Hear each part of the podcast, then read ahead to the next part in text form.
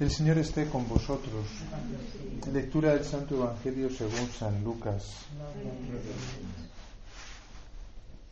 En aquel tiempo dijo Jesús a sus discípulos, El Hijo del Hombre tiene que padecer mucho, ser desechado por los ancianos, sumos sacerdotes y escribas, ser ejecutado y resucitar al tercer día. Entonces decía a todos, Si alguno quiere venir en pos de mí, que se niegue a sí mismo, tome su cruz cada día y me siga pues el que quiera salvar su vida la perderá, pero el que pierda su vida por mi causa la salvará.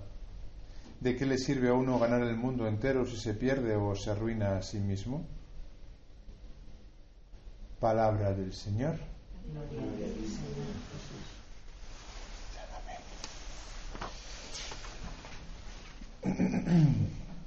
La palabra de Dios que nos ofrece la Iglesia en este primer día después del miércoles de ceniza es muy bonita. Yo tengo la sensación de que no hay en el día momento más importante que cuando eh, se lee la palabra de Dios del momento. O por lo menos yo tengo la sensación de que no hay nada que me alimente más que esto. Ya me pueden decir lo que me digan ahí fuera. ya puedo ver todo lo que ve en el móvil, que lo único que me alimenta de verdad y me sostiene es esto. ¿eh? Y eso está muy bien, ¿eh? Porque no es que Dios se ha olvidado de nosotros, no, Dios no se ha olvidado de nosotros y nos da todos los días alimento. ¿eh? Y la palabra es parte del alimento. El, cuerpo que recibimos y la sangre de Cristo que recibimos es otro alimento que no sabemos hasta qué punto nos sostiene. No, no, tenemos ni idea los que tenemos la suerte de comulgar todos los días. Bueno, pues ¿qué nos dice hoy la palabra de Dios? Dos lecturas, Antiguo Testamento y Nuevo Testamento. El Antiguo Testamento es de, de, cuando Moisés estaba por el desierto, eh, por ahí que salía de Egipto, fijaros hace tiempo. Deuteronomio capítulo 30. Y sin embargo, ¿qué actualidad tiene? Eh? ¿Eh? Tres mil años, y como si fuese, no tres mil años, no, más, cinco mil años. Y como si fuese eh, ayer mismo, ¿no? Pone dos caminos. El camino del bien, el camino de la vida y el camino del mal, el camino de la muerte. ¿Cuál es el camino del bien? Seguir a Dios. ¿Cuál es el camino del mal? Montártelo por tu propia cuenta. Claro, en aquel momento eh, el pueblo elegido tenía la tentación siempre de irse a otros dioses, ¿no? Otros dioses que eran como más aparentes, ¿no? Fijaros, habían estado en Egipto, ¿no? Egipto era el, hoy en día siguen candilando, ¿no? Egipto, la cultura de, Egipto, ¿no? Entonces, claro, la tentación de, los israelitas era pasarse a otros dioses, eran politeístas muchos de los pueblos, ¿no? Bueno, ya, ya conocéis el famoso episodio en el cual Moisés se sube a, a la montaña y en lo que se va de excursión ¿eh? cuando vuelve ya se han montado los israelitas, se han fabricado un becerro de oro. Que no es que se hayan hecho un dios, no, no, un becerro de oro y se, y se creen que es su dios, ¿no? Pues así eran, ¿no? De cazurros. Entonces a la mínima de cambio se llevan a, otros dioses, ¿no? Y Moisés se lo dice claramente, ¿no? Es decir, elegir a Dios, elegir a Dios, poner vuestra confianza en el Señor, que es lo que hemos dicho en el Salmo tan bonito, ¿no? Dichoso el hombre que ha puesto su confianza en el Señor, ¿no? Y dice, elige la vida para que vivas tú y tu descendencia, amando al Señor tu Dios, escuchando su voz, adhiriéndote a Él, pues eres tu vida. Son frases preciosas, ¿eh? en las que Dios nos está advirtiendo y nos está diciendo, pégate a mí, que el otro camino acaba mal, que el camino sin mí acaba mal. Yo creo que estamos aquí todos más o menos eh, seamos más o menos pecadores, todos queremos seguir al Señor, ¿no? Y todos sabemos, ¿no? Que el camino de Dios es el bueno, ¿no? Y hay mucha gente, incluso hoy jóvenes que, que piden bautizarse, ¿eh? ya, ya mayores de edad. ¿eh? Hace dos domingos un, un joven que vino con nosotros al Camino de Santiago, pues ha, ha, pedido bautizarse y ha entrado como catecúmeno, ¿no? Y ayer estuve haciendo, haciendo el rito de la, de la ceniza aquí en, aquí cerca, ¿no? Y un chaval, eh, pues, eh, que vino aquí con sus cadenas y con sus... Llevaba aquí un, un, un montón de, llaves y un candado, ¿no? Me vino y me, quiero confirmar. Es que llama la atención al final Dios, ¿no? ¿Por qué? Porque, porque realmente, ¿no? Es el camino del bien, el camino de la vida, ¿no? ¿Qué es lo que pasa? Que nosotros una vez que nos hemos metido por este camino, el camino de, de seguir al Señor, a veces nos hemos podido creer que seguir el camino de Dios pues es como más fácil, ¿no? Porque al fin y al cabo te lo dice Jesús, ¿no? Te lo, te dice Dios. Oye, si, si, eliges la vida, ¿no? Si eliges eh, a Dios, bueno, pues, pues, pues te, te, toca la vida, te toca la bendición, te toca lo bueno, ¿no? ¿Qué es lo que pasa? Que cuando en ese camino nos encontramos con la cruz, entonces nos entra un poco el telele. ¿eh? Nos da un poco de miedo. Incluso decimos, ya Dios no me quiere. O esto es una, una patraña y me han, me, han, me, han, me han mentido. Dios no bendice porque yo le he seguido y a mí no me van las cosas bien, me van mal. Por eso llega Jesús hoy y te dice, mira, si quieres ser discípulo mío, coge tu cruz y sígueme.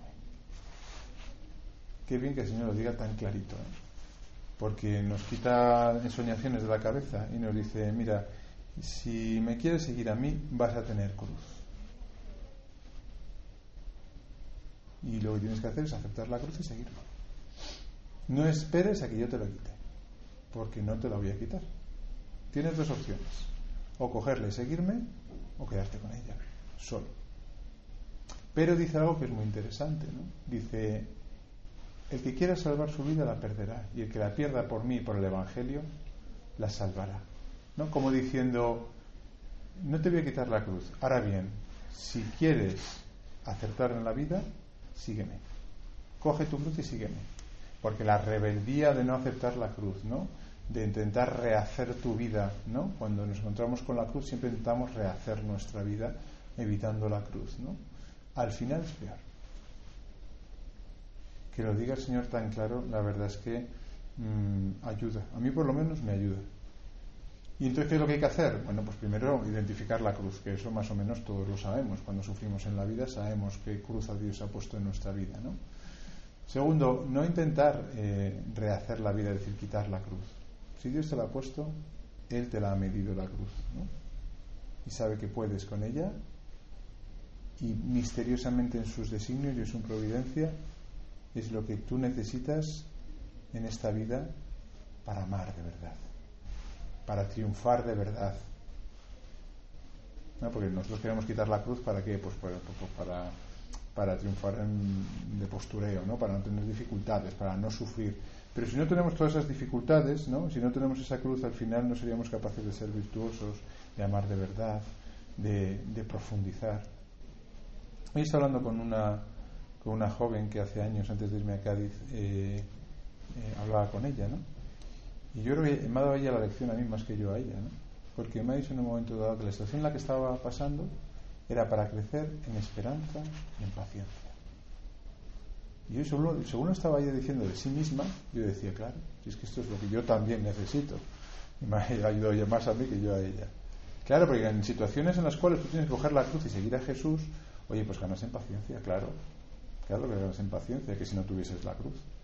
Y ganas en esperanza, es decir, en decir, mira, Señor, lleva mi vida, Él sabrá lo que hace con, con, todo lo que tengo entre manos, y, realmente tengo que esperar en Él, confiar en Él, porque dice la palabra de Dios que dichosos los que confían en el Señor, los que han puesto su confianza en el Señor. Será como un árbol plantado al borde, al borde de la acequia, es decir, que siempre dará fruto.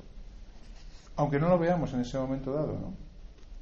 Yo creo que la esperanza es hoy en día de las cosas más difíciles en un mundo que está como está, ¿no? y que en el fondo nadie tiene esperanza, ¿eh? ni los progres tienen esperanza. Los progres hablan mucho de progresismo, pero luego no quieren tener hijos, porque dicen, ¿para qué traer hijos a este mundo de M? Son los primeros que se dan cuenta que este mundo es una...